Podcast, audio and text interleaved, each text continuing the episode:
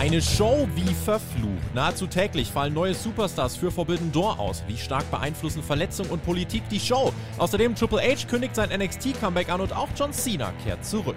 Über das und mehr sprechen wir jetzt in einer neuen Folge von Hauptkampf.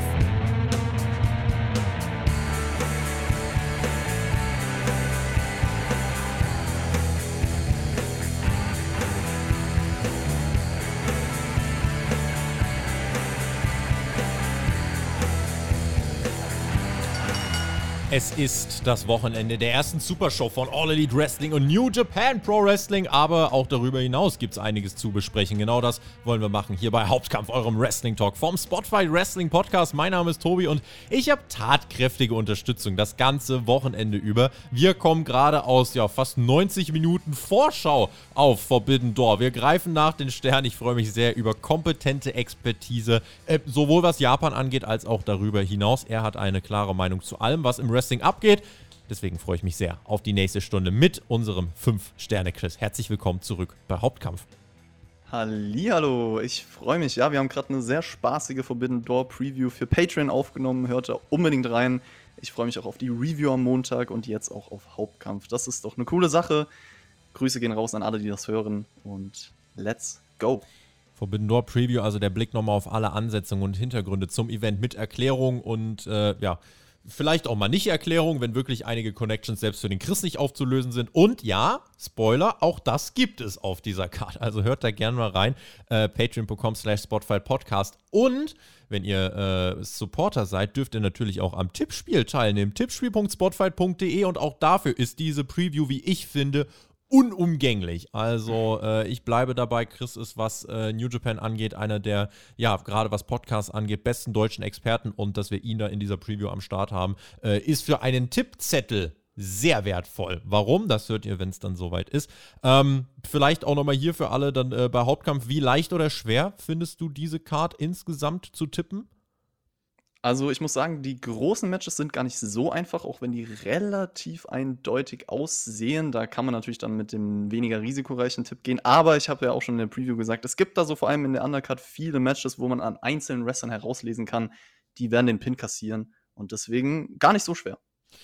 Lass uns reingehen direkt. Äh, und zwar mit unserem ersten Block. Das war euer Hauptthema für den Hauptkampf. Und zwar wollen wir sprechen über die Umstände dieser Forbidden Door Card. Nicht auszumalen, wie das hätte aussehen können, wären nicht so viele Verletzungen da gewesen. Wir können einfach mal draufschauen, was da beeinflusst worden ist äh, und äh, können einfach mal gerade die äh, Main Card Matches uns angucken. Interim World Heavyweight Championship Match, also AEW World Title Match. Äh, Tanahashi gegen Moxley, geändert wegen Veränderung. Äh, geändert wegen Veränderung. Geändert wegen Verletzung. Ach, danke, Tobi. Ach, ehrlich. ja, ich dachte, Breaking News, ne? Geht ja weiter hier. Äh, IWGP World Heavyweight Championship, ähm, wohl auch infolge der Punk-Verletzung verändert. Das war nicht Plan A. Außerdem Thunder Rosa Tony Storm, da gibt es keine Veränderung. Brian Danielsons äh, ja, Gegner gegen Zack Saber Jr. offensichtlich geändert wegen Verletzungen. Ähm, dann haben wir außerdem das äh, Tag-Team. Championship-Match, wo alle Titel zusammengelegt werden, gefühlt. Also die Ring of Honor Tag Team-Titel und die IWGP Tag Team-Titel. FTR gegen äh, Grado Khan, Jeff Cobb gegen Rapongi Vice. Wohl auch geändert wegen Verletzungen. Außerdem haben wir noch äh, die Young Bucks und El Fantasmo und Hikuleo gegen Darby Allen, Sting, Hiromo Takahashi und äh, Shingo Takagi. Geändert wegen Verletzung. Äh, die Young Bucks sollten wohl nicht in diesem äh, Match stehen. Will Osprey gegen Orange Cassidy. Geändert wegen Politik. Hier war Andrade angedacht. Four-Way, äh, Championship. Puck Miro, Clark Connors, Malachi Black geändert wegen Verletzung. Und wir haben noch Eddie Kingston, Shota Umino und Wheeler Utah gegen Chris Jericho, Sammy Guevara Minoru äh, Suzuki. Ebenfalls geändert wegen Verletzung, weil John Moxley wohl in diesem Match stehen sollte. Das ist erstmal ganz schönes Brett, ne? Also ich glaube, ich werde jetzt einschlafen heute Nacht und von dem Satz träumen, geändert wegen Verletzung. Der wird mich begleiten in meinen tiefsten Träumen leider. Ja, Forbidden Door. Ähm, ich freue mich trotzdem riesig auf die Show. Das will ich erstmal vorweg, vorweg sagen. Ich versuche das Positive zu sehen. Das hört man ja auch in der Preview ein bisschen raus. Ich bin dankbar, überhaupt sowas zu bekommen. Ist für mich gerade eine sehr aufregende Zeit. Man hat auch trotzdem eine starke Karte hinbekommen. Du hast es jetzt vorgelesen. Aber es ist natürlich nicht das, was es sein könnte. Also da wird viel Potenzial aufgrund von den Faktoren, die wir jetzt, auf die wir jetzt eingehen werden, liegen gelassen. Sehr, sehr viel Pech unglaublich, was da für Namen bei der Show fehlen. Danhausen, der hat die Show verflucht, der Mann. Irgendwie schon. Also wir, wir, wissen nicht, was er genau gemacht hat, aber äh, irgendwas ist hier wirklich, also wirklich reihenweise ja in den Das kann ja auch kein Tagen. Zufall sein, oder? Also jetzt mal ehrlich das ist echt, ja, also die größten Stars einmal dann natürlich von AEW mit Danielson und Punk. Dann dein Liebling, Tomohiro Ishii, der eigentlich um den All-Atlantic-Titel mit antreten sollte, der ist dann ausgefallen. Es ist wirklich, äh, ja, zum Mäusemelken gewesen. Tony Khan meinte in einem Mediengespräch vor dem Event, er hat noch nie so viele Probleme beim Zusammenstellen einer Card gehabt. Und auch zum Beispiel ne, die, äh, die Okada-Zusage, die hat er erst äh, vor einer Woche bekommen. Äh, White auch nur wenige Wochen davor. Äh, zudem eben ne, Punk und FTA sollten eigentlich zusammen antreten. Also äh, da sind wir jetzt wirklich ganz weit äh, weg davon. Ähm, die größte Veränderung war wahrscheinlich CM Punk, ne? weil, für, weil ich glaube, das war so der Dominostein, der ganz viele andere Sachen ins Rollen gebracht hat, oder? Ja, wahrscheinlich. Der war ja eigentlich im Main Event. Ähm, da war dieses Dream Match gegen Tanahashi geplant. Das ist tatsächlich aber ein Match, wo ich sagen muss, Moxley gegen Tanahashi ist für mich jetzt kein kein Downgrade, weil ich habe das ja auch in der Preview erklärt, lange aufgebaut, ergibt absolut Sinn, dieses Match. Und ähm, das kann man noch verkraften, aber es ist halt insgesamt, wenn wir jetzt vielleicht auf die einzelnen Namen können wir ein bisschen eingehen, insgesamt halt krass, dass vor allem bei AEW drei der größten Namen sind halt nicht bei der Show. CM Punk hast du angesprochen, Kenny Omega, Brian Danielson. Das sind wahrscheinlich so die größten Namen. Ne? Mhm. Äh, und Omega stimmt, an den denken wir fast gar nicht, aber der ist halt ja jetzt auch schon länger verletzt. Ähm, deswegen, ja, der fehlt halt auf dieser Card auch. Wir haben in der Preview auch drüber geredet, wird der auftreten ähm, oder nicht. Äh, worauf du dich am meisten freust und was einzelne Matches besonders oder nicht besonders macht, das besprechen wir in der Preview. Aber gib uns doch mal deine Einschätzung, wie du die Card jetzt, wo du sie final siehst, insgesamt einschätzt. Ist das weit hinter deinen Erwartungen? War, war dir vielleicht auch einfach bewusst, dass gar nicht alle Dream Matches überhaupt so passieren können? Äh, sind sie vielleicht doch zu wenig? Bist du froh, dass es überhaupt zu dieser Show kommt, weil es einfach dein Wrestling ist? Äh, wie würdest du da die Card insgesamt äh, für dich einordnen?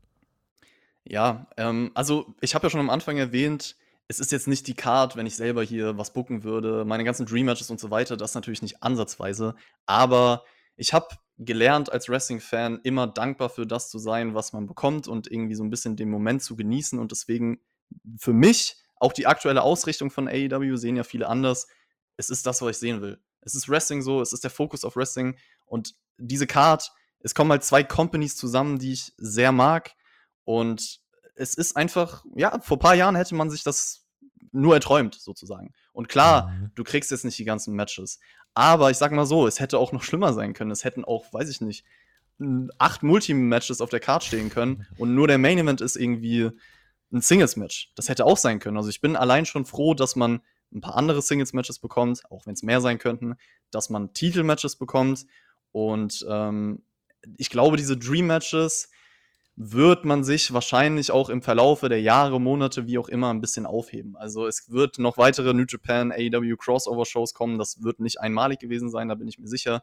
Es werden auch verschiedene Wrestler bei AEW dann auftreten in der Zukunft von New Japan und auch andersrum. Und da hat man auch immer wieder die Möglichkeit, sowas zu bringen. Also wie gesagt, diese Card ist nicht 100% das, was es sein könnte. Aber ey, ja, ich finde es trotzdem geil. Wie stehst du zum Zeitfenster der Show zwischen Dominion und G1? Das hat dafür gesorgt, dass auch erst so ja, drei, vier Wochen vorher wirklich mit dem Aufbau begonnen werden konnte. Dazu dann die Verletzung, dazu die ein oder andere politische Unwägbarkeit. Äh, wie, wie stark haben diese Faktoren für dich diese äh, Card ähm, beeinflusst?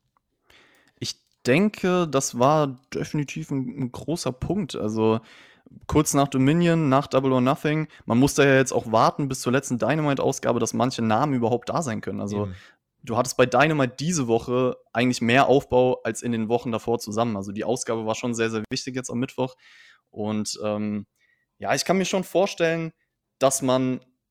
Es ist auch untypisch für New Japan. Also ich glaube, man hätte viele Matches auch ein bisschen früher schon angekündigt, wenn Dominion nicht noch gewesen wäre, weil die mussten halt warten, okay, komm, wir haben hier einen großen Titelwechsel noch vor uns. Wir können ja nicht das World Title Match für Forbidden Door vorher ankündigen, sonst spoilern wir diesen, diesen Ausgang. Und ich mhm. glaube, dass wenn man ich weiß nicht, einen Monat vorher schon die Card irgendwie festgesetzt hätte, dass da dann auch ein bisschen mehr Hype vielleicht für manche noch entstanden wäre und dass das auf jeden Fall möglich gewesen wäre. Also es ist schon insgesamt mit der Platzierung, mit den Verletzungen, mit allem drum und dran nicht der optimale Zeitpunkt. Das ist jetzt natürlich ein bisschen Pech, aber dementsprechend wird es wahrscheinlich auch so sein, dass man jetzt halt gemerkt hat, okay, da haben wir vielleicht nicht ganz das Optimale rausgeholt. Da gibt es so ein paar Probleme. Vielleicht machen wir es nächstes Jahr zum Beispiel anders. Vielleicht gibt es nochmal Forbidden Door nächstes Jahr. Das heißt, du kannst jetzt schon damit planen, okay, wir haben New Japan Stars, die vielleicht öfter bei AEW auftreten können. Wir haben AEW-Leute, die vielleicht öfter bei New Japan auftreten können.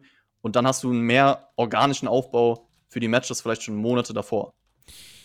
Ich wurde auch schon viel gefragt, ja, okay, Tobi, wie ist denn das jetzt? Äh, was sind denn die Voraussetzungen, dass es da überhaupt äh, nochmal eine Show für geben könnte? Also Tony Khan hat äh, mittlerweile schon bestätigt, er geht davon aus, dass ähm, dass es nochmal Forbidden Door 2 geben wird und er arbeitet wohl auch schon dran. Das ist auf jeden Fall schon mal eine sehr gute Sache für All Elite Wrestling, auch für New Japan Wrestling. Und wir sehen ja auch, das Ding, das zieht ja. Also die haben eine der größten Indoor-Arenen in den USA relativ easy ausverkauft. Und äh, das ist schon mal eine Leistung. Was die Pay-Per-View-Buys angeht, ich habe jetzt immer gesagt, ja, 100.000 ist so die Marke. Hat mich jemand gefragt, ja, okay, was sind denn jetzt die 100.000? Ist das viel, wenig? Was ist das im Vergleich zu WWE? WWE kann man jetzt nicht mehr vergleichen. WWE kann man aus dem Grund nicht mehr vergleichen, weil natürlich äh, da alles auf Peacock läuft und da gibt es keine Pay-Per-View-Buys. Das ist so, als würde WWE auf Netflix laufen. Wenn du das hast, dann kannst du halt WWE gucken. Die geben ja auch keine absoluten Zahlen hinaus. Die sagen einfach nur so und so viel Prozent höher als im Vorjahr. Ähm, aber das kann man also nicht mehr vergleichen. Pay-Per-View-Buys ist wirklich, wer hat nur Geld für diese Show ausgegeben. Und warum sage ich da 100.000? Das ist so einfach die Marke, ab der wird es für AEW wirklich schon erschwinglich. Damit wäre man auch über den äh, ersten Pay-per-Views, die man so veranstaltet hat. Ähm, und ab dann müsste man wirklich auch einfach sagen, äh, man muss mehr Pay-per-Views veranstalten. Tony Khan hat gesagt, die jüngsten Zahlen lassen ihn darüber nachdenken, aber er möchte das nicht rushen, mehr Pay-per-Views. Äh, wo ich mir denken würde, okay, hm, warum rushen? Also Pay-per-Views finden ja jetzt nicht jeden Tag statt, sondern wäre trotzdem nur alle zwei Monate oder so.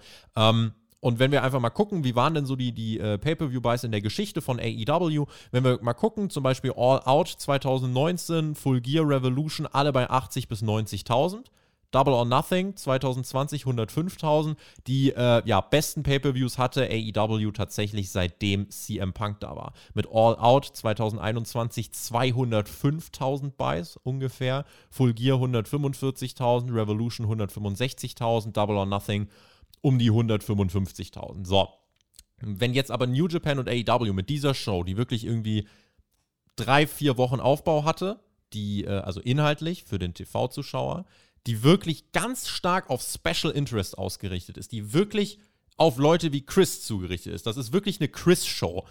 Wenn man da 100.000 Leute findet, die dann Geld dafür bezahlen, dann hat man wirklich eine so loyale Fanbase, dass man dann absolut rechtfertigen kann, mehr davon zu veranstalten. Dann ist Forbidden Door 2 auch sicher. So, und wir werden mal gucken. Äh, wenn sich das wirklich in dem Bereich bewegt, dann wow. Wenn es bei 80.000 oder so ist, muss man sagen, okay, ist nicht, ist keine Katastrophe, aber ist schon fällt schon deutlich ab. Ja, ist dann ungefähr die Hälfte von dem, was AEW sonst hat. Deswegen das einfach nur zu, zu der Einordnung, die ich da noch geben kann. Ab wann ist diese Show wirklich wirtschaftlich als Erfolg zu sehen? Aber diese Show dreht sich nicht um wirtschaftlichen Erfolg, zumindest nicht für den Zuschauer, sondern da geht es wirklich um Pro Wrestling. Und das wollen wir möglichst viel sehen es hat halt, ne, das ist halt unumgänglich, dass Politik die Show auch beeinflusst hat, dass die Verletzungen die Show beeinflussen ist halt verflixt. Äh, Gerade so Leute, ne, Andrade, Ray Phoenix, Penta, da ist ja auch, also das hat ja, das zieht ja weite Kreise, ne? Bis zu Triple A ja unter anderem äh, Leute, die da nicht auftreten können. Ähm, das ist äh, schade, aber das hast du ja wahrscheinlich auch im Voraus gedacht. Ne? Also dir war ja auch klar, dass nicht jedes Match äh, genauso stattfinden kann. Ja, anders als die Verletzungen finde ich über die Politik zu sprechen sogar noch einen Ticken interessanter, weil, also im negativen Sinne theoretisch natürlich, weil da sind ein paar Dinge in der Wrestling-Welt, die einfach nicht schön sind für den Fan. Aber wir haben ja eben jetzt über Namen gesprochen, wo es wirklich an der Verletzung liegt. Omega, Punk, Danielson, auch so ein Kyle O'Reilly oder Samoa Joe, die sind ja auch verletzt zum Beispiel, auch wenn die ein bisschen kleinere Namen sind. Und natürlich mein Lieblingswrestler Tomohiro Ishii an Nummer 1. Das ist äh, der schmerzhafteste Name. Mhm. Äh, ja, Politik, du hast es angesprochen. CMLL, AAA, die zwei größten mexikanischen Wrestling-Promotions, da gibt es ja eine weit, weit zurückreichende äh, Beef-Geschichte zwischen den beiden. Die verstehen sich ja gar nicht. Und vielleicht, um das kurz zu erklären, New Japan hat eine Zusammenarbeit mit CMLL und deswegen Leute wie Penta Oscuro, Phoenix, Andrade oder auch Rouge, die sind mit AAA connected. Und dann sagt halt CMLL, ja, nö, die dürfen nicht bei der New Japan Show auftreten. Ja. Wir sind ja mit denen verbunden. Und das ist natürlich dann vor allem für die Wrestler, auch für die Fans, scheiße, um es ja. mal nett Andrade zu sagen. hat sich ja auch auf Twitter äh, genau, ja. geäußert entsprechend. Ich habe da vielleicht noch eine interessante Story. Ähm, Dragon Lee ist vielleicht auch manchen ein Begriff. Mhm. Ähm, der war richtig cool bei New Japan. Der darf zum Beispiel auch wegen dem Zoff generell nicht mehr bei New Japan auftreten. Ging damals so weit, dass er, er war bei CMLL. 2019 wurde er entlassen, weil er bei einer PWG-Show gewrestelt hat, wo AAA-Leute aufgetreten sind. Und ja, also wirklich, das kann man sich vielleicht nicht vorstellen, aber diese, dieser Beef zwischen CMLL und AAA ist auf jeden Fall sehr, sehr weitreichend und schadet dann jetzt halt dementsprechend auch so einer Show wie, wie Forbidden Door auf jeden Fall. Ähm, zum Beispiel wird man ja Osprey gegen, gegen Andrade so ein Match geraubt, also das ist nicht cool. Wie glaubst du, wird es denn nach Forbidden Door weitergehen? Glaubst du, es ist dann erstmal vorbei und bis zum nächsten Forbidden Door gibt es nichts weiter? Oder glaubst du, man wird an manchen Matches dranbleiben? Äh, ich kann den Countdown empfehlen, äh, der wirklich, ähm, wirklich richtig, richtig gut gemacht war dieses Mal, der auch sehr aufschlussreich war für alle, die sich denken, ah, wer sind denn jetzt die Leute? Weil die Position, so, ey, die kennen wir nicht, äh, ist vielleicht für einen Casual nicht ganz so leicht zu verstehen. Die ist im Podcast jetzt oft genug vertreten gewesen. Das heißt, da können wir jetzt auch mal den Punkt dran machen, sondern jetzt geht es darum. Äh, deswegen bin ich ja da, Leute. Deswegen ist der Chris auf auf der einen Seite da und deswegen bin ich auf der anderen Seite da, um euch einfach zu sagen, ey, es gibt Möglichkeiten, wo ihr das easy nachschauen könnt. Auch bei äh, der Rampage-Review jetzt zum Beispiel auf Patreon habe ich äh, ne, mir mehr ein Beispiel daran genommen, äh, einfach mal dann wirklich die Sachen zu erklären. Ja, wenn es AEW schon nicht macht, dann machen wir das einfach jetzt für euch. Und ähm, genau, deswegen der Countdown, eine Show, die ihr euch auf jeden Fall anschauen könnt. Dort würde zum Beispiel Okada gegen Hangman ganz, ganz deutlich geteased. Wir äh, können davon ausgehen, dass es das Dream Match Zack Saber Jr. gegen äh, Brian Daniels sind die beiden technisch besten Wrestler der Welt, wird es auch geben und wahrscheinlich vor Forbidden Door 2. Ähm, Denkst du, man wird dann jetzt einfach generell die Zusammenarbeit so weiter intensivieren, dass das normal wird? Dass ein Hangman vielleicht doch dann einfach mal ein, zwei Monate nicht bei AWs, weil er sich bei New Japan um einen Okada lieber kümmert? Oder glaubst du, nee, es wird diese eine Phase im Jahr geben da werden sie ihre Matches haben und danach wird erstmal nichts weiterkommen. Und vor allem, was wäre dir lieber? Ich kann es mir denken. Ich glaube, ersteres. Und ersteres wäre mir auch lieber. Also, dass man damit jetzt durchgehend so ein bisschen weiterfährt und nicht ignoriert, dass dieses, diese Companies äh, nebeneinander existieren, äh, sondern dass die Zusammenarbeit einfach weitergeführt wird. Weil, weil ich glaube, du musst es nicht unbedingt auf diese eine Show auslegen. Klar, dann kannst du da die absoluten Dream Matches bringen. Aber okay, wenn wir jetzt wirklich darüber sprechen, dass Forbidden Door hier einmalig gewesen wäre, dann wäre das halt, also dann wäre die Card ja so, dann muss man was anderes bringen. Weil da gibt es noch viele Matches, die man halt sehen muss. Aber ich bin einfach, ich bin optimistisch und ich glaube, dass du diese Matches in der Zukunft bringen wirst. Also nicht nur bei Forbidden Door, ich glaube, dass du bei Dynamite sogar so Matches aufbauen kannst, bei äh, New Japan Shows. Wrestler werden in den nächsten Jahren von AEW im G1 zum Beispiel stehen. Wrestle Kingdom auf jeden Fall werden da AEW-Leute auf der Karte sein. Also da bin ich mir relativ sicher, dass das jetzt immer mehr weitergeht und ähm, immer cooler wird auch. Das ist jetzt nur der Anfang. Was man halt vielleicht sagen kann, wenn wir schon beim Thema Politik sind, es gibt ja auch so ein bisschen zwischen AEW und New Japan dann die Probleme. Also das braucht man ja. auch nicht außer Acht lassen. Da ist ja jetzt auch nicht alles Friede, Freude, Eierkuchen. Das ist ja auch der Grund, warum es zum Beispiel dann doch mal ein paar mehr Multiman-Matches gibt. Einfach genau. weil es da ein bisschen leichter ist, sich ja auch, man, man, muss ja auch sich auf einen Sieger und, Nieder, äh, äh Sieger und Niederlage, ja. muss man sich ja darauf einigen. Und da möchte natürlich keiner jetzt äh, einfach so jemanden verlieren lassen. Ja, ähm, ich glaube, also du hast es angesprochen, beide wollen gewisse Stars ihrer Liga nicht verlieren lassen. Ist, es ist so ein bisschen so eine Philosophie-Sache. Klar, manches kann ich nachvollziehen, aber im Endeffekt, ey, Wrestling, es gibt nun mal einen Sieger und Verlierer und wenn du ein gewisses Match hast, beide krass aussehen, so, mein Gott, Verlierer heißt nicht immer direkt, da wird Schaden genommen. So, das ist generell so eine Grundeinstellung, die ich auch bei gewissen Fans im Wrestling manchmal nicht verstehe, aber subjektive Einschätzung. Ähm, ja, ich glaube zum Beispiel sowas wie wie Okada gegen Danielson ist ja ein Match, was viele sehen wollen. Ich hoffe halt, dass sowas zustande kommt und nicht, dass die Management-Leute halt sagen, jo, nee, das bringen wir nicht, weil ja, wir wissen nicht, wer das gewinnen soll, weißt du? Also ich meine, es gibt auch jetzt für Forbidden Door gewisse Auswirkungen auf Matches. Sehen wir uns das IWGP World Heavyweight Title Match an. Ich kann mir vorstellen, dass es auch vielleicht Okada gegen Page geworden wäre, aber halt keiner dieser Stars irgendwie verlieren sollte. Und jetzt ist es halt ein Four-Way wo Adam Cole den Pin einsteckt, weil man sich gesagt hat, da muss so jemand irgendwie rein. Alles Möglichkeiten. Mhm. Ähm, ja, ist ein bisschen schade für die Fans. Politik generell, ich, Kota Ibushi brauche ich jetzt nicht ausführen, ja, habt ihr ja, vielleicht auch mitbekommen. Auch so ein Thema. Das ist übrigens auch ein Name, den haben wir noch gar nicht genannt. Der ist auch bei keiner Show, aber wahrscheinlich eher, weil er halt wahrscheinlich nie wieder bei New Japan auftreten wird. So. Da gab es da gab's riesige Probleme mhm. äh, mit ihm und dem Management, riesige private Probleme, riesige Vorwürfe auch, um das jetzt nur mal kurz zu umschneiden. Wir also, haben es bei Hauptkampf mal so ein bisschen nebenbei angesprochen. Okay. Ja. ja, das ist auch ja, schade, dass sowas einfach existiert, weil der Typ ist einer der besten Performer der Welt und man will natürlich nicht, ähm, dass da so menschliche Probleme herrschen. Aber was, ja. Was kannst du uns, äh, ein Name, der, äh, ja, der mir eigentlich noch am Herzen gelegen hätte, äh, Tetsuya Naito, wo, wo, wo, wo ist er eigentlich? Ja.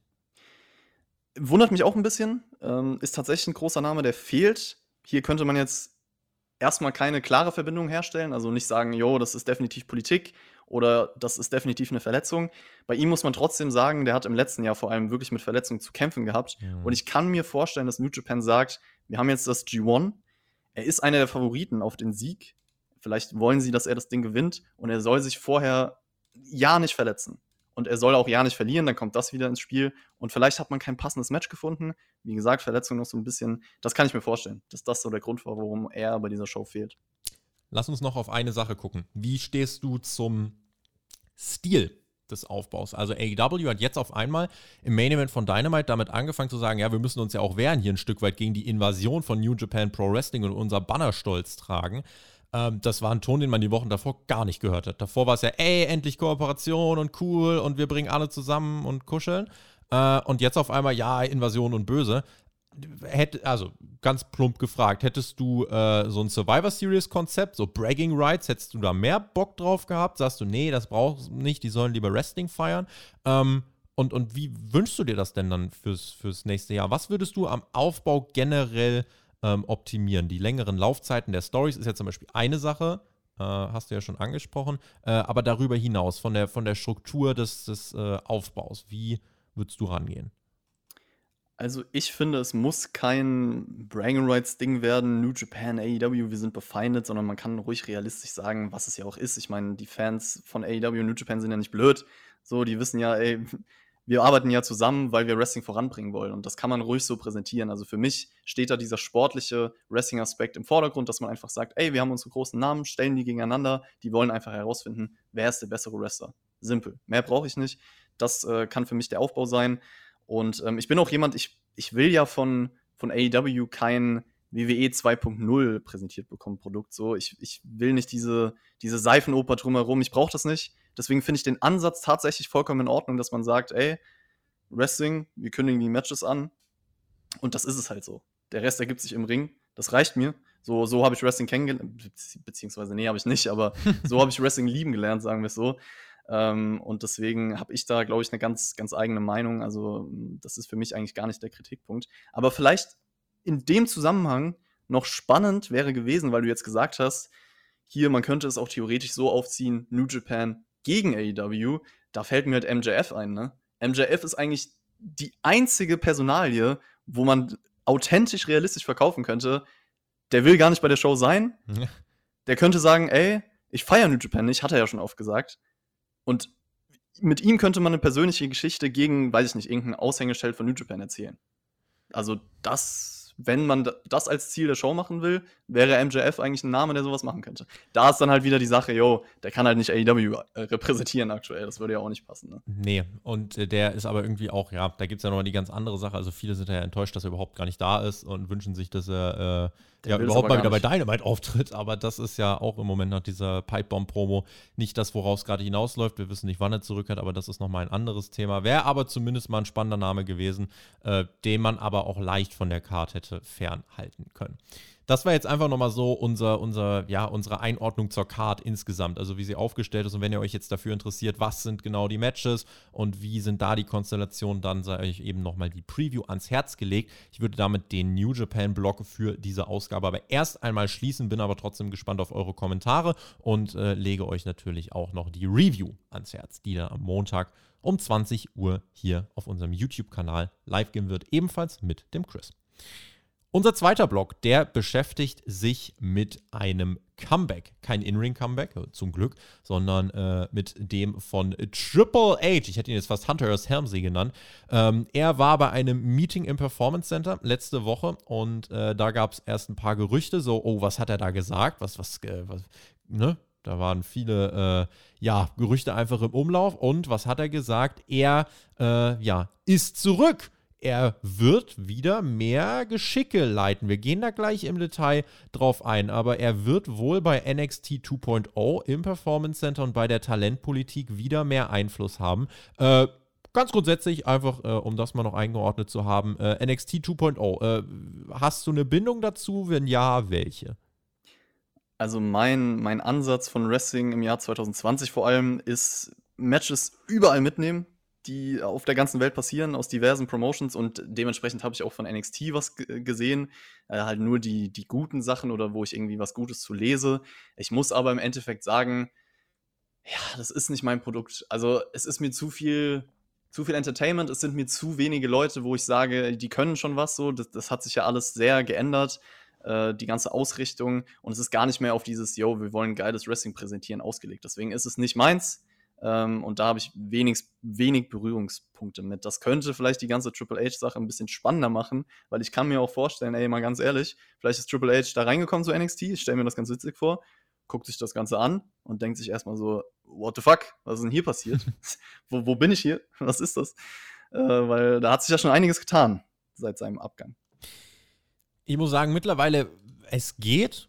Also es, das Booking ist halt teilweise komplett daneben. Größtenteils ist es maximal solides Oldschool-Booking. Also in den meisten Fällen ist einfach nur absolut solides, simples Oldschool-Booking. Die Matchqualität ist halt wirklich was komplett anderes als beim Black and Gold NXT, ja. weil jetzt hast du wirklich sehr viele, die einfach, also man will ja auch eigentlich, und da wird es halt jetzt spannend, äh, eigentlich will man ja nicht mehr diese Indie-Talente, man will jetzt wirklich ähm, mehr auf, äh, auf andere gehen. Also NXT 2.0 wurde ja jetzt in der Zwischenzeit auch mehr von, von Main-Roster-Offiziellen beäugt. Das heißt, wenn dann jemand aufsteigt, dann kann man auch davon ausgehen, dass mit dem mehr gemacht wird. Ähm, dass Triple H überhaupt zurückkehrt, hältst du das für einen nachvollziehbaren Schritt oder mit welchem Gefühl hast du diese Nachricht aufgenommen? Warst du vielleicht auch ein bisschen verwirrt davon oder äh, wie war's? Es kommt ja jetzt auch relativ ähnlich äh, zu einer Zeit, wo die ganze Vince-Geschichte entstanden ist, wo generell Marketing, marketingtechnisch vielleicht ein paar Änderungen in der WWE vollzogen werden. Also im Endeffekt hat Vince natürlich immer noch das Sagen, brauchen wir nicht drum herum reden, aber ich weiß nicht, vielleicht ist ja der auch irgendwo in den Plänen eingebaut, Triple H, ähm, vielleicht auch deswegen die Rede im Performance Center. Stephanie ist ja aktuell an der Spitze von WWE, seine Frau, und da hat sich Triple H vielleicht gedacht, ey cool, da mache ich auch wieder mit in irgendeiner Art und Weise. Also das ist für mich jetzt auf jeden Fall nicht aus dem Nichts. Also passt schon irgendwie zu der aktuellen Entwicklung. Ähm, spannend natürlich, was man spekulieren kann, was bedeutet das für das NXT-Produkt. Da kann man vielleicht noch ein bisschen drauf eingehen, weil viele ja jetzt denken könnten, ey, Triple H ist zurück, vielleicht kriegen wir jetzt wieder die glorreiche Zeit. Sehe ich halt gar nicht so, weil ich nicht glaube, dass sich an diesem Grundsatz von NXT 2.0 jetzt was ändern wird. Also ähm, das Ding ist halt, die Herangehensweise ist anders. Man will halt wieder wirklich wie früher mehr dieser Entwicklungsbrand sein und nur eigene neue Namen etablieren. Man holt sich nicht mehr diese, diese Indie-Wrestler, die halt eh was drauf haben, die sich woanders schon einen Namen gemacht haben. Und ich weiß ehrlich gesagt nicht, ob Triple H mit diesem Konzept viel erreichen oder ändern kann. Also NXT war ja eigentlich nur geil, als es eine Art eigener Brand war, sozusagen. Mhm. Und man halt wirklich ein super Wrestling-Produkt auf die Beine stellen wollte. Und darum geht es jetzt nicht mehr. Ich glaube auch, dass Triple H gar nicht diese Möglichkeit bekommt, gewisse Leute zu verpflichten oder halt das so auszulegen, wie er möchte. Und ähm, ja, Matchqualität ist halt einfach nicht mehr so da, weil die Wrestler auch nicht mehr da sind, die damals da waren, ne? Das wäre jetzt nämlich tatsächlich auch meine nächste Frage dann gewesen. Also, äh, was waren so die prägendsten Schachzüge von Black and Gold? Was war da die Erfolgsformel? Und da war es natürlich einfach viel dieses Abgrenzen vom Main Roster. Also auch äh, Storytelling war jetzt nicht äh, so, dass das ähm, ja, dass man da die maximale Kreativität rausgeholt hat, aber es war zumindest mal stringent und logisch und man hatte gute Worker, also waren die Promos auch gut. Die Matches waren einfach stark. Ich erinnere an Gargano Ciampa, die da wirklich mit ihrer Trilogie wirklich einfach was Krasses auf die Beine gestellt haben und du hattest im Endeffekt einfach viele von diesen Indie-Darlings dort. Und äh, das ist jetzt eben nicht mehr so. Und wenn man sich dann fragt, okay, welche Faktoren aus der Erfolgsformel Black and Gold kann Triple H nun auf äh, NXT 2.0 anwenden? Da gibt es einfach nicht so viel, weil die Ansätze des Produktes deutliche Unterschiede mit sich bringen. Jetzt heißt es ja auch, Triple H wird wieder mehr Macht haben, was die Talentpolitik bei WWE angeht, aber davon ist, glaube ich, schon auszugehen, er wird sich da dennoch gewissen Richtlinien äh, einfach beugen müssen. Und ähm, das ist jetzt einfach nicht mehr das, was, was WWE sucht. Also eine Roxy, okay, Ausnahmen bestätigen die Regel. Äh, aber sonst sucht man ja wirklich mehr nach zum Beispiel einfach College-Athleten. Glaubst du, Triple H hat sich da jetzt wirklich einfach gefügt, weil seine alte Talentpolitik, ich sag mal so, die wird von dem Vince McMahon ja durchaus als, ähm, gerade nach, nach der Quotenniederlage gegen AEW, als gescheitert angesehen. Und wenn wir an ein paar Main-Roster-Call-Ups denken, also ne, den Kevin Owens nimmt ein Vince McMahon jetzt natürlich gern, aber grundsätzlich sagt er, ja, nee, Triple H Talentpolitik gescheitert, weil die können ja nicht mal ziehen. Ähm, was hältst du jetzt von diesem, von diesem Weg mit diesen College-Athleten darauf zu setzen? Und äh, was kannst du dir vorstellen? Äh, hat Triple H jetzt einfach ja, gesagt, komm, dann füge ich mich? Oder schmerzt es ihm vielleicht immer noch so ein bisschen, dass er da jetzt, ja, eben diesen McMahon-Weg gehen muss? Es schmerzt ihm bestimmt, aber im Endeffekt muss er sich ja fügen. Also ich glaube, wie gesagt, ich habe am Anfang schon gesagt, ich glaube nicht, dass man jetzt auf einmal wieder äh, eine ganz andere Richtung mit NXT einschlagen wird. Definitiv nicht. Deswegen, vor allem Shawn Michaels hat ja die ganze Zeit jetzt das Ding so ein bisschen gerannt, ne? Ja.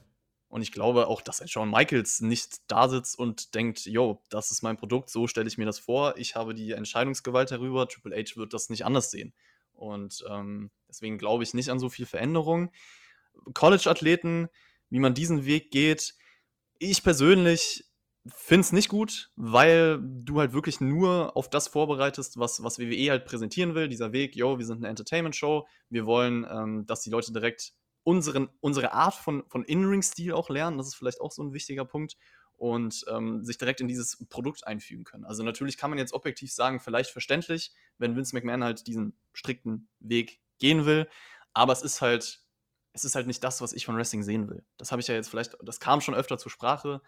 NXT hier 2018, 2019, absolute Hochphase, ist für mich auch einfach ein geiles Produkt gewesen. So, das, das war Wrestling und da war der richtige Fokus und es war einfach geil. Und dementsprechend, ja, finde ich, dass man die Wrestler, die man damals verpflichtet hat, ja, die Qualität einfach nicht absprechen kann. Und äh, dass die besser war als die Qualität, wie es jetzt ist, ganz klar.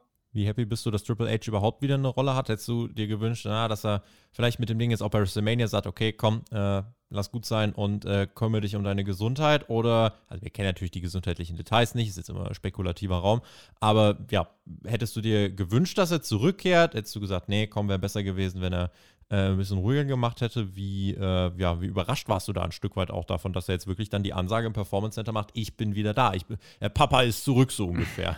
Der Papa Stromberg. nee, äh, der Papa, ne? Der Papa macht das gut. Ja. nee, also, ähm, ja, ist natürlich jetzt die Frage, wenn, wenn wirklich gesundheitlich da einiges nicht stimmt, dann hätte ich eher gesagt, ey, menschliche Seite von mir, lass es gut sein, Bro. Und äh, gönn dir deine, deine Ruhephase. Egoistisch, wenn sich wirklich was ändern sollte, sage ich natürlich, Triple H, mach es, pack alles an und änder was. Aber ich glaube tatsächlich, dass es im Endeffekt in ein paar Wochen kein Thema mehr sein wird. Ich glaube wirklich, dass dieses Produkt sich nicht ändern wird, dass Triple H da, der Name steht dran, aber mehr wird es auch nicht sein. Und deswegen ähm, brauche ich, ich glaube, man braucht da gar nicht so ein großes Thema draus machen. Dann äh, machen wir den Block jetzt auch einfach zu. Chris hat das Thema jetzt für beendet erklärt. Ich damit, entscheide das jetzt. Damit war dieser Block jetzt zu Triple H und NXT erstmal wieder vorbei. Wir haben aber noch einen dritten Block, über den wir sprechen wollen. Und in dem soll es nochmal um John Cena gehen. Der hat aber auf jeden Fall richtig was bewirkt. Äh, Raw Comeback, bist du gehypt? Ich bin tatsächlich gehypt. Also, ich muss auch ehrlich sagen, John Cena, ich feiere den Typen mega. Also, für das, was WWE sein möchte, ist John Cena tatsächlich auch für mich in den Top 3 Wrestlern, die WWE jemals hatte für diese Company. So mit Shawn Michaels Undertaker. Ist jetzt vielleicht eine Ansage, aber ey, der Typ ist, ist geil. Man hat es auch seit seinem Fulltime-Abgang eigentlich nicht geschafft, diese Rolle zu ersetzen. Also, du merkst einfach bei ihm, er fehlt bei ihm weißt du auch, jede seiner Storylines fühlt sich groß an, jedes seiner Matches wird groß. Bei ihm ist auch dieser typische In-Ring-WWE-Stil eigentlich so gut wie bei sonst niemandem. Also Cena holt ja gefühlt aus jedem das beste WWE-Match raus. Allein dieser Run 2015, mhm. random Raw-Matches gegen, keine Ahnung, Cesaro, die krass waren. Also der Mann hat einfach Aura, Ausstrahlung, In-Ring, Micwork, Authentizität. Der ist es. Der ist eine Bereicherung.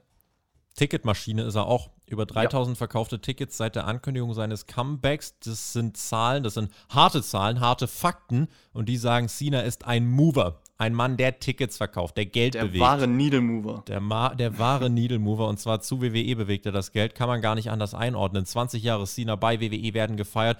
Äh, Vince McMahon hat Cena da letzte Woche nochmal angekündigt. War das vielleicht ein kleiner taktischer Schachzug von Vince, nochmal zu zeigen, ja, hier, meine Superstars stehen total hinter mir. Ich kann in Cena Ankündigung und nächste Woche ist er da. Äh, oder äh, ja, was, was könnte der, der also ich frage mich einfach nur, was ist der Hintergrund, dass Vince McMahon letzte Woche nochmal John Cena angekündigt hat? Ich frage mich, was der Hintergrund war, dass Vince McMahon überhaupt äh, auftritt. Aber ja, äh, Vince Ratings. Eh, ja, Vince McMahon ist. Was bei dem im Kopf abgeht, kann ich dir zum Glück nicht beantworten und will ich auch gar nicht versuchen. Was erhoffst du dir jetzt für Cena? Bleibt der länger, um die verletzten Faces bei WWE zu kompensieren? Gibt es ein kleines Sommerprogramm? Geht der einfach wieder? Geht der ins Money in the Bank Match? Worauf hättest du Bock? Ich, ja, hätte ich Bock drauf. Wird, glaube ich, nicht passieren. Ich glaube, dass einfach ein großes SummerSlam-Programm mit ihm angefangen wird. Er wird beim SummerSlam auftreten und dann wird er leider wieder gehen. Das ist seine Rolle, wie sie nun mal akzeptiert werden muss.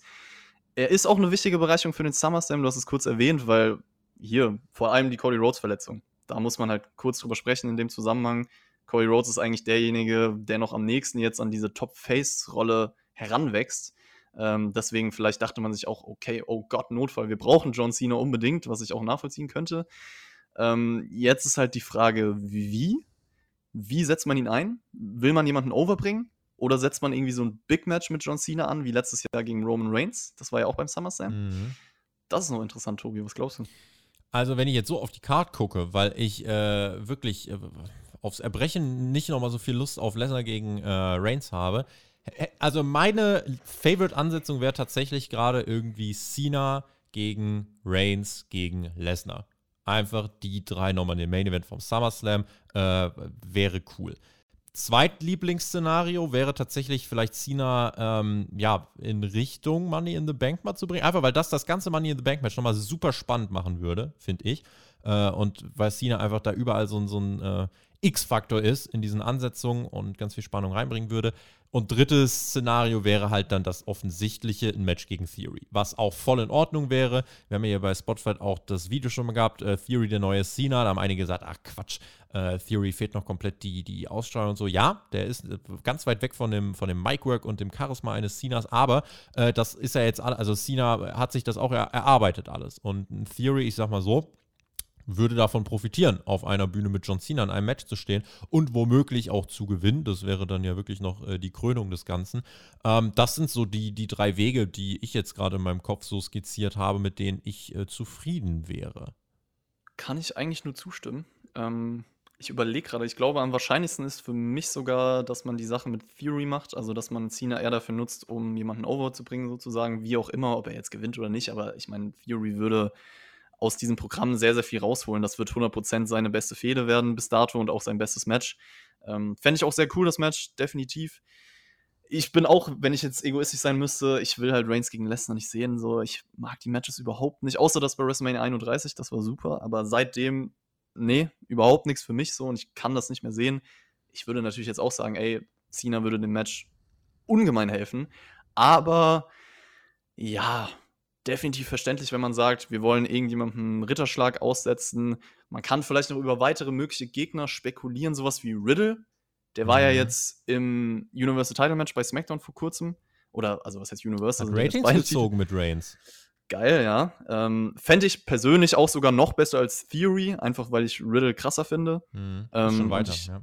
Ja, ich war halt auch vor seiner WWE-Zeit schon ein Riesenfan von ihm so. Ist aber ähnliches Prinzip wie mit Theory.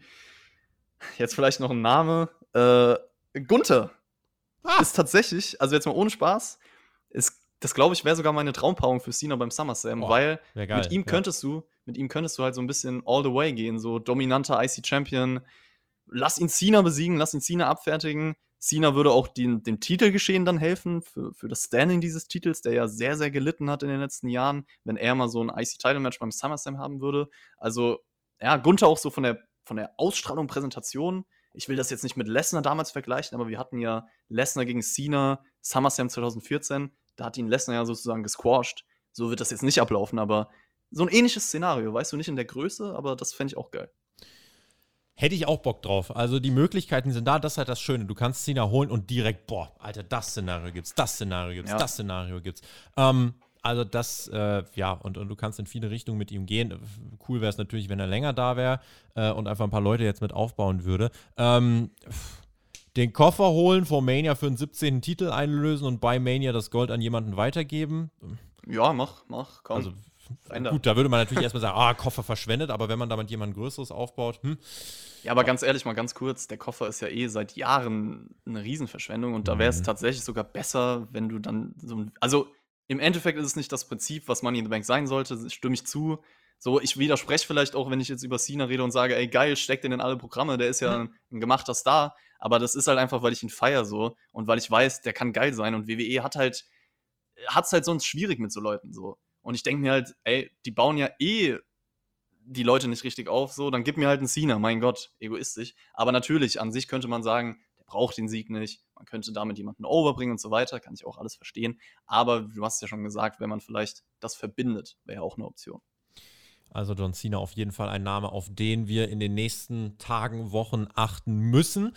Und äh, ich ja, bin mal gespannt, was er dann bei Raw äh, so von sich geben wird. Und womöglich ist dann auch das Thema für die nächste Woche von Hauptkampf wieder ein wenig mit Cena behaftet. Äh, eine Sache, die wir jetzt.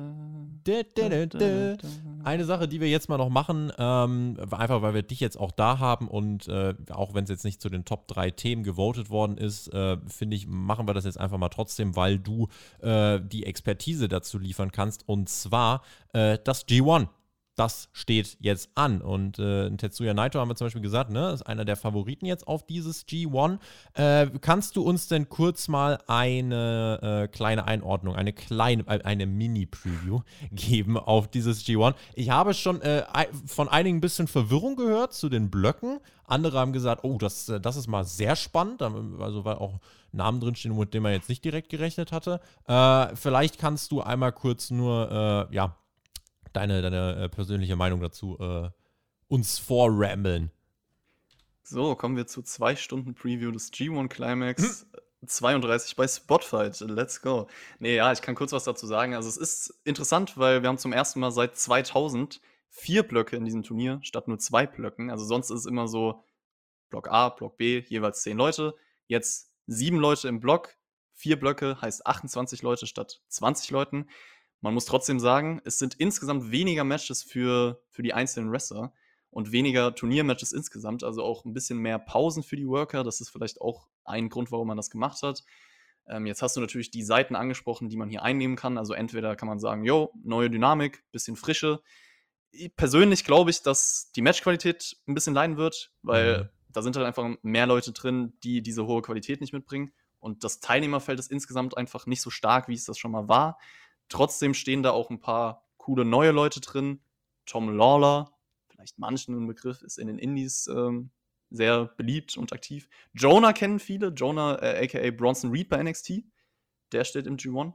Dann haben wir El Phantasmo, da haben wir auch in der Preview ein bisschen länger drüber geredet, der jetzt ein bisschen diesen Sprung macht. David Finlay hat man bei Dynamite gesehen, Aaron Hanara war auch mal bei Dynamite, also das sind so die neuen Leute, die drinstehen, sind halt jetzt sind halt jetzt alles keine Riesennamen. Also vielleicht hat man sich auch für dieses Turnier gewünscht, dass da ein paar krassere Outsider drin sind. Also auch so AEW-Leute wie Brian Danielson wurden gerüchtet, aber ich glaube, da ist einfach die, die Zeit noch nicht gekommen. Ich glaube, dass ein Brian Danielson und die nächstes Gesundheit Jahr, ist gerade nicht da. Genau, das sowieso, aber auch wenn nicht, ich glaube, dass äh, wir haben ja auch immer noch hier äh, in Japan, die Crowds dürfen nur klatschen. Das ist immer noch der Fall. Ich hoffe, das wird bis dato äh, aufgehoben, aber Brian Danielson hat auch gesagt, ey, ich mache da erst mit, wenn es wieder alles normal ist. Und deswegen das alles für nächstes Jahr. Danielson, absoluter Wunsch von mir, der muss da rein. Ähm, aber auch so Namen wie, jetzt wird es ein bisschen nerdig, aber äh, T-Hawk von den Stronghearts, den hätte man reinbringen können. Jake Lee von All Japan, das war auch ein Gerücht. Also, die sind alle nicht zustande gekommen. Man hat sich gesagt, okay, wir setzen eher auf unsere Leute. Ähm, natürlich sind auch die, die krassen, altbekannten Namen wie immer drin. Ähm, wir haben als AEW-Outsider Lance Archer, der war auch schon im G1 2019, mhm. hat er auch überzeugt. Also, das passt auch, auch wenn es jetzt nicht der Name ist, den sich irgendwie alle gewünscht haben. Aber ja, insgesamt G1, ich freue mich natürlich trotzdem drauf. Viele geile Matches werden wie immer da sein. Ähm, ich liebe das Turnier, ist eine geile Zeit, ist vielleicht sogar die beste Wrestling-Zeit, die man haben kann, so, weil es ist einfach Wrestling, Wrestling, Wrestling Pures zum Umfallen. Pro Wrestling. Genau, genau mein Ding.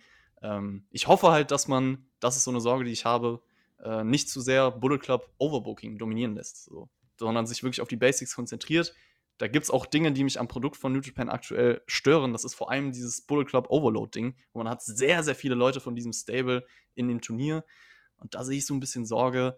Ähm, ja, wie gesagt, es wird, wird einzelne Kracher hoffentlich geben, wie immer. Äh, und wie es dann genau wird im Vergleich mit den anderen, das werden wir sehen. Das ist so eine kleine Preview von mir, so ein kleiner Einstieg. Ähm, Favoriten, ja, schwierig. Also man kann natürlich immer mit so Leuten wie Okada gehen, Tanahashi vielleicht nochmal ein letztes Mal. Im Endeffekt sage ich Tetsuya Naito oder Will Osprey. Einer von den beiden. Osprey hat das Ding noch nie gewonnen. Das könnte sein. Naito ist jetzt länger nicht irgendwie ganz oben gewesen, das kann ich mir auch vorstellen. Ja, ich bin gespannt. Ich werde auf jeden Fall jedes einzelne Turniermatch schauen und äh, freue mich drauf. Hörerfragen. Über die wollen wir jetzt sprechen. Die könnt ihr einreichen unter patreon.com slash spotfightpodcast und äh, das hat unter anderem der Dominik gemacht. Hallo Tobi, hallo Chris. Heute würde ich gerne mal von euch wissen, welche Ringaktion euch richtig triggert. Bei mir ist es, wenn der Gegner in oder aus dem Ring gerollt wird und beim unteren Seil hängen bleibt. Was triggert dich, Chris? Ich schmeiße Boah. dich ins kalte Wasser. Geil, da habe ich direkt was, was mir sofort einfällt. Nice, ich auch. Übelst triggert. Ich hasse es ich weiß nicht, ob das eine populäre Meinung ist, aber ich hasse Rope Kickouts. Also wenn, weiß ich ja, nicht, der ich Finisher kommt, ja. so und das ist nah am Seil und ich weiß zu 99, es gibt Ausnahmen bestätigen die Regel, aber 99% der Fälle ist der Nearfall für mich, der übelst krass sein könnte, auch dem Match so weiterhelfen kann. und so, ja. Der das ist ruiniert. So, das ist für mich dann kein Nearfall mehr. Ich hasse Rope Kickouts, das triggert mich im Wrestling. Weißt du, was ich hasse? Wenn Sag's die außerhalb mir. des Rings sind und zum Kommentatorenpult gehen und den mit dem Kopf aufs Kommentatorenpult dotzen, weil es ist der offensichtlichste Nicht-Bump, den man nehmen kann. Einfach immer nur mit den Händen dieses, dieses Draufklatschen auf den Tisch, so auch auf die Ringtreppe, das feiere ich nicht so. Das, dann doch lieber ein Shoot, Headbutt, Butts. Nee, das sind, also, das sind einfach so, das sind einfach so offensichtliche Aktionen, wo halt jeder sieht, okay, der, der, der haut sich jetzt mit seinen Händen da auf das Pult und hält sich dann den Kopf. So, das ist, das ist Quatsch. Und äh, auch bei der Ringtreppe finde ich es doof. Äh, wenn die mal richtig funktioniert, also wenn du mal einen Brock Lesnar gegen den Ringpfosten schleuderst und Lesnar dann absaftet, dann hat das viel mehr Impact. Aber irgendwie dieses immer dann aufs Kommentatorenpult so, nee, keine Ahnung, das habe ich schon immer nicht verstanden, warum man das so offensichtlich macht. Aber ja, cool, dass uns allen gleich was eingefallen ist. Tom hat uns auch geschrieben. Hallo Tobi, hallo Chris. Ich hoffe, euch geht's gut und Chris, äh, schön dich wieder zu hören. Erste Frage. Ähm, baut auf die Rampage-Review von TJ und dem Maxter auf und äh, bin gespannt, wie ihr es seht. Maxter meint ja, Tony Khan ist vielleicht einfach zufrieden mit den aktuellen Umständen hinsichtlich Ratings und so weiter. Wie denkt ihr darüber? Und die zweite Frage, ganz simpel, wem würdet ihr den Money in the Bank-Koffer dieses Jahr geben und warum? Bin gespannt auf eure Antworten. Ähm, erste Antwort, ist Tony Khan im Moment zufrieden? Dynamite diese Woche, Platz 1, letzte Woche, also in den Ratings, letzte Woche bei insgesamt schwachen Zahlen immer noch Platz 1, Platz 2. Äh, insofern ich denke, Tony Khan ist mit seinem aktuellen Produkt sehr zufrieden. Ja. Ja, glaube ich auch. Ich bin auch zufrieden, deswegen passt das doch. So, auch wenn keiner sonst zufrieden ist. Mach so weiter, Bro. und Money in the Bank 2022, wenn wir dort äh, mal auf die Card gucken. Wir haben Seth Rollins, Drew McIntyre, Sheamus und Omos. Haben wir, glaube ich, schon drin. Vier kommen noch dazu. Ich weiß nicht, ob ich jemanden jetzt bei SmackDown übersehen habe. Ähm, und bei den äh, Frauen, ah nee, Drew McIntyre und Sheamus wurden gleich wieder rausgenommen bei SmackDown. Was? Ne? Warte ja. mal. Ja, da hat, Ehrlich? Ja, ich glaube, da hat, äh, hat ähm, Dingens was gesagt. Da hat der Kollege äh, Adam Pierce irgendwas gesagt. Ähm, jedenfalls Seth Rollins äh, ist mein Favorit, ungeachtet der anderen Sachen. Äh, Seth Rollins hatte im Moment Momentum und ist jemand, dem ich diesen Koffer äh, geben würde. Riddle hätte ich mhm. mit dem Koffer auch nicht verkehrt gefunden. Mhm. So, so, Bro, hier ist mein Case, so ungefähr. Ähm, ja, also Rollins und Riddle wären meine zwei Favoriten gewesen. Riddle wird wohl nicht im Match stehen. Ähm, ja, und bei den Frauen Asuka, Raquel Gonzalez, Alexa Bliss, Liv Morgan, Lacey Evans. Ja, ne? Liv Morgan am ehesten. Ja, danke schön. Also, ja, aber bei Liv Morgan muss ich sagen, so wie oft jetzt schon, ja, und jetzt ihr Durchbruch, und jetzt ihr Durchbruch, und jetzt ihr Durchbruch, und jetzt ihr Durchbruch, und jetzt ihr Durchbruch. Nein.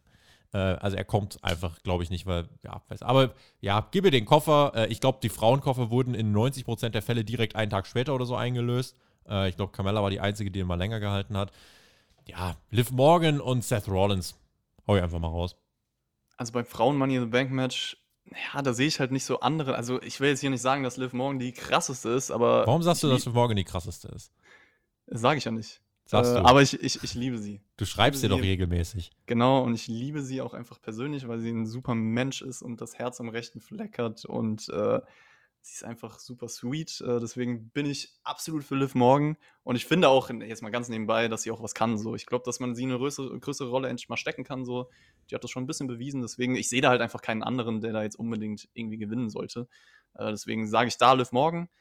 Und bei den Männern, ja, Riddle hat gegen Ormas verloren, ne? So ein Qualifying-Match. Was sehr, sehr schade für, für dieses Money in the Bank Ladder-Match ist, nur ja. so ganz nebenbei. Äh, sonst hätte ich auch Riddle gesagt, so am liebsten. Aber ja, Rollins kann man schon machen. Vielleicht, wir haben ja gerade über Cena gesprochen. Mach's. Plätze sind auch da. Ja. Mal gucken, ob, äh, weiß nicht, äh, ob Kollege, äh, ja, Axel Dieter heißt er ja nicht mehr. Äh, Wäre auch spannend für so ein Match. So auf einmal Gunther mit dem Titel ja. und sein, sein, ja. sein Partner mit dem Koffer ja, ich überlege halt, guck mal, das ist halt das Ding bei Money in the Bank, ähm, dieses Konzept, oder man denkt immer, es sollte ja eigentlich sein, yo, man hat jetzt einen Star so organisch, hey, der wird gerade irgendwie aufgebaut, gepusht in den Main Event. Mir fällt halt gerade, also weil wir jetzt gerade über Rollins sprechen, das ist ja schon jemand, der ist ein gemachter Name. Ja. Puh. Also Schwierig. eigentlich sowas wie Riddle wäre halt passend gewesen. Theory theoretisch. Ähm, hat einen Titel. Ja. So, so diese Zwischenleute. Gunther wäre auch nice, wenn man ihn dann weiter nach oben bringt. Also ja, da ist schon, da ist schon was möglich. Martin hat uns geschrieben, äh, wieso kann man nur noch für ein Thema voten? Das muss ich ja jetzt entscheiden. Also muss ich mir für ein Thema entscheiden. Ja, Martin, äh, das war tatsächlich in dieser Woche ein äh, kleiner, ich weiß nicht, ob es ein Patreon-Aussetzer war. Patreon hat generell diese Woche ein Update gemacht, auch einmal was die Grafik angeht. Äh, eigentlich äh, sollt ihr oder ist es möglich, für mehrere Themen zu stimmen. Es soll jetzt nicht einfach jeder für alles stimmen, weil das macht es uns ein bisschen schwierig. Aber in dieser Woche tatsächlich dürfte jeder nur einmal äh, abstimmen. So. Und das hat dazu geführt, dass aber immer noch Forbidden Door auf der 1, Triple H auf der 2 und Cena auf der 3 waren. Dann kam der G1 One-Ausblick. Äh, Riddle nach Titelkampf auf dem äh, Abstellgleis, übrigens äh, nur 4% der Stimmen. Und äh, John Laurinaitis beurlaubt äh, 3%. Also einfach mal, damit auch mal alle Nicht-Patreons gehört haben, was konnte man überhaupt abstimmen. Äh, hier hattet ihr mal alle Möglichkeiten. Der Tobi hat uns geschrieben: Hey Jungs, mich würde interessieren, wie ihr Forbidden Door gebuckt hättet. Welche Matches hättet ihr euch gewünscht? Bei Tobi weiß ich ja schon, Okada gegen Punk. Äh, schade, dass nicht so viel möglich ist. Vielen Dank für die ganze Arbeit und den ganzen Content. Freue mich schon auf eure Reviews. Äh, ja, wir hauen einfach nochmal ein Dream-Match raus. Also mhm. Okada gegen Punk wäre einfach meine, mein, mein Favorite gewesen. Ähm, ich hätte auch Hook super gern auf dieser Card gesehen. Ich hätte Hook gern gesehen, wie der einfach einen relativ etablierten New Japan-Namen einfach wegsquasht in zwei Minuten. Hätte ich gefeiert. Hätte gefeiert. Hook, Suzuki, Bats, drei Minuten und alle so, what? Red Rum, Ende. So, einfach mal ein Headshot von mir, Junge. Ja, das mach, Übertreiben wir nicht. Dots gleich gegen dein Mikrofon. Äh, nee, ich muss ja lieb sein. Der Chris soll ja am Montag auch noch am Start sein. Nee, also, keine Ahnung. Also, Hook hätte ich tatsächlich gern auf dieser Card gesehen, aber es wäre einfach cool gewesen, ne, in Brian Danielson hier noch zu sehen. Und äh, ich hätte auch einen Ricky Stark super gern noch auf dieser Card gesehen. Einfach so, auch, ja, viele Namen, die, die, äh, ja, dann gar nicht hier sind, aber. Äh, ja, Punk Okada wäre so mein, mein äh, ja, Haupt-Main-Event gewesen, wo ich wirklich, also da hätte ich zweimal den Pay-Per-View gekauft. So, Leute, jetzt bin ich gespannt, ob ihr das von mir erraten könnt. Ihr werdet jetzt kurz mal. Ishii? Ihr werdet jetzt kurz mal in die Kommentare gehen und schreiben, was ihr denkt, was ich jetzt sagen werde. Für was ist mein absolutes Dream-Match im Wrestling sogar? Oi. Mein absolutes Dream-Match, Nummer 1. Ishii ist natürlich richtig. Ha! Ist mein Lieblingswrestler so.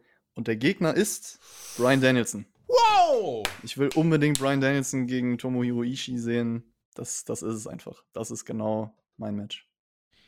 Bastian schreibt, glaubt ihr, eine Forbidden Door könnte mit einem Rauswurf von Vince äh, oder einfach dem Abverkauf von WWE wahrscheinlicher werden? Also glauben wir, WWE wird mehr mit anderen Ligen kooperieren, wenn Vince McMahon nicht mehr an der Macht ist?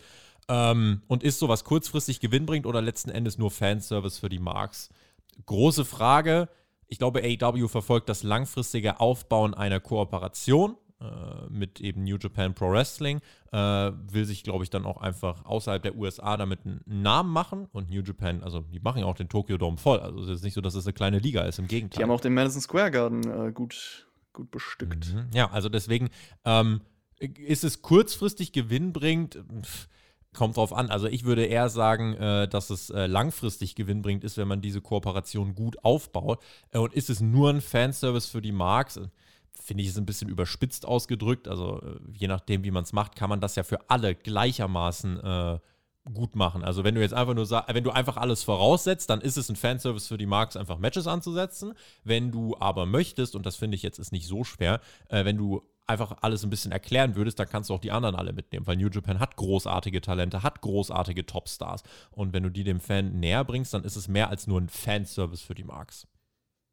Ja, die Frage war halt im Endeffekt auf, auch auf WWE bezogen, ne? Da ja. wird es dann halt ein bisschen schwieriger. Da reden wir halt von, von, von Riesenzahlen. Also ich weiß nicht, wahrscheinlich würden die sich denken, brauchen wir nicht, machen wir nicht. Ja. Wahrscheinlich, also wenn, gut, aber seit dem Cody-Abgang darf man ja niemals nie sagen. Nick Khan wollte das ja. ja stell dir ne? mal vor, WWE arbeitet mit New Japan zusammen. So Nick Khan wollte das. Nick Khan wollte das. Deswegen, ja, geil, gib's mir. Also ich bin für jegliche Kooperation. Das ist eigentlich immer nur ein Pluspunkt für, für mich als Fan. Mhm. Jojo hat uns geschrieben, besonders seit MJF wurden bei AEW Stimmen laut, dass WWE-Wrestler besser eingesetzt werden und man äh, mehr die AEW-Wrestler pushen oder bezahlen soll. Ich bin der Meinung, es ist vollkommen egal, wo die Wrestler herkommen. Wenn Danielson bei AEW ist, dann ist er für mich ein AEW-Wrestler und seine Bezahlung und Push kommt mit dem Wert für die Company. Wie seht ihr das? Ähm, ähnlich, also ich denke, es ist jetzt ein Unterschied. Also, ihr kennt vielleicht damals noch ne, TNA und so. Wenn da einfach, äh, ja, wirklich einer nach dem anderen kommt und die anderen gar nicht mehr zum Schein kommen, ne? aber ich finde den Mix eigentlich bei AEW gut und du musst natürlich auch hier einfach ein bisschen mit Business-Auge rangehen. Und wenn du dir die Pay-Per-View-Zahlen, äh, Merchandise-Zahlen und so weiter seit CM Punk anschaust, dann ist das halt einfach, es wäre blöd, dann nicht auf den zu setzen. So, und deswegen, ähm, ja, ob man dann jetzt Leute wie Jake Atlas oder so von WWE holen musste für einen One-Time-Only-Auftritt, keine Ahnung. Aber so im Großen und Ganzen äh, sehe ich das dann auch ähnlich. Ich sehe es auch so, weil es ist mir vollkommen egal, wo ein Wrestler herkommt oder wie ein Wrestler aussieht. Ähm, das ist ja auch so ein Riesenthema. Äh, Hauptsache, er, er gibt mir irgendwas als Wrestler und ähm, dementsprechend soll er auch dafür bezahlt werden oder was weiß ich. Äh, ich bin da absolut derselben Meinung. Zackplay, glaubt ihr an ein Forbidden Door Event in Japan? Ja, also. Ausgeschlossen auf gar keinen Fall. Bin mir relativ sicher, dass es auch eine, also Forbidden Door wird es vielleicht nicht heißen, aber äh, es wird auch noch ein, eine Großveranstaltung auf japanischer Seite geben mit AEW. Till fragt, ob wir glauben, dass Forbidden Door jährliches Event wird oder One-Time-Only. Ich denke, das wird jährlich werden, je nachdem, was nochmal für, für Zahlen kommen. Äh, also, also, nach dem Pech, was man dieses Jahr hatte, muss das auch jährlich werden. Ja, ja. Aloha äh, lobt nochmal die Christian-Promo von AEW Dynamite, weil der hat etwas gemacht, was äh, bei AEW äh, ja, ein wenig hakt. Er hat äh, im kompletten Segment Zeit bekommen, um zu wirken. Während andere Sachen gerade wieder in den Shows sehr gerusht äh, wurden, äh, muss ich diese Promo nochmal heraushalten. Zu meiner Frage, findet ihr auch, dass, der, äh, dass das Bullet Club Elite-Thema viel zu sehr in den Mittelpunkt gestellt wird? Ich würde mir ehrlicherweise Leute wie Swerve, Malachi, Miro, Starks, Pack, Wardlaw etc., äh, äh, die machen einen frischeren Eindruck und ja, hätte man mehr darauf setzen sollen. Wünscht uns ein schönes WE. Der gute Aloha, Dankeschön kann ich verstehen, den Punkt. Also das Bullet Club ja. Elite-Thema war natürlich so der Ursprung irgendwie des Ganzen. Aber, weiß nicht, äh, es ist jetzt nicht so, dass es äh, in, den, in den Shows äh, maximal penetrant war, aber es ist, ja, weiß nicht. Also ich weiß nicht, ob es das Thema noch groß braucht, ehrlich gesagt. Also bei New Japan ist Bullet Club deutlich penetranter als jetzt äh, in dieser Kooperation bisher. Ich bin da eigentlich froh drum, dass es bisher relativ wenig ist, aber ich stimme auch der, der Aussage von Aloha was, ne? Mhm. Äh, zu, auf jeden Fall. Weil ja, Bullet Club brauche ich einfach nicht mehr. Elite cool, aber der Rest, Bullet Club, nee, nee. Und der Lukas fragt noch, Chris, äh, wie fandst du den Aufbau für Forbidden Door? Ich als New Japan Die Hard Fan äh, sage, der hätte besser sein können. Es wurde alles nur bei AW aufgebaut. Niemand kam bei Dominion raus. Ding und Darby sind auf einmal Best Friends mit Hiromo und Shingu. Äh, ja, Chris, haben wir in der Preview auch schon drüber geredet, ne? Ja, wobei das nochmal so ein neuer, interessanter Aspekt ist, dass er jetzt gesagt hat, ey, bei, bei New Japan wurde ja gar nichts gemacht. Mhm. Da ist mhm. man noch nicht so genau drauf eingegangen. Das stimmt natürlich. Das Einzige, was man gemacht hat, sind eigentlich diese drei Qualifying-Matches für ähm, dieses All-Atlantic-Title-Ding und ja. halt Tanahashi gegen Goto. Da ging es ja auch um den Platz im Main-Event. Aber es ist halt typisch New Japan, ne? Es ist halt einfach, yo, wir setzen Matches an, bauen diese dann mit Matches auf. Das ist die Wrestling-Philosophie. Und deswegen ist es eigentlich logisch, dass man da nicht mehr gemacht hat. Natürlich hätte man trotzdem coole Momente noch kreieren können, dass irgendwelche AEW-Leute aufgetaucht werden. Aber ich glaube sogar, das hätte man gebracht, wenn halt hier Politik, Verletzungen, ja. Zeitpunkt, alles Mögliche gestimmt hätte. Also ja, natürlich hätte da noch mehr kommen können, aber es ist im Endeffekt das, was New Japan immer macht, ne? So der Aufbau. Das war der Hauptkampf. der Hauptkampf vor Forbidden Door, der Hauptkampf, äh, ja, in Kalenderwoche, äh, das müsste die 25 sein. Ich glaube, die 25. Kalenderwoche in diesem Jahr ist es mittlerweile. Und äh, ja, damit ist quasi Halbzeit, mehr oder weniger. Und ähm, ja, wir gucken mal, was die Welt des Wrestlings noch zu bieten hat. Forbidden Door, Montagabend, Live-Review, Preview, haben wir alles geplagt. Und dann bleibt mir nicht mehr viel übrig zu sagen, außer ich freue mich auf den Montag. Danke, Chris. Danke euch fürs Dabeisein. Schreibt uns gerne eure Kommentare, interagiert mit uns, bedaumt uns fleißigst. Da freuen wir uns sehr darüber. Und und ja, Chris gebe ich die Schlussworte. Ich bin raus. Macht's gut. Auf Wiedersehen. GW. Tschüss. Ja, das war auch mal eine coole Sache. Jetzt habe ich auch ein bisschen was äh, außerhalb von der Forbidden Door-Thematik gesagt. Das ist natürlich der perfekte Anlass für mich, diese ganze Forbidden Door-Sache. Aber jetzt habt ihr noch so ein bisschen anderes, Aktuelles von mir gehört. Und ich freue mich auch sehr auf die Review. Ich freue mich auf die Show. Äh, schaltet unbedingt Montagabend ein. Das wird sehr, sehr interessant. Verschiedene Konstellationen, verschiedene Perspektiven. Habt noch ein schönes Wochenende. Ich bin auch raus. Bis dann.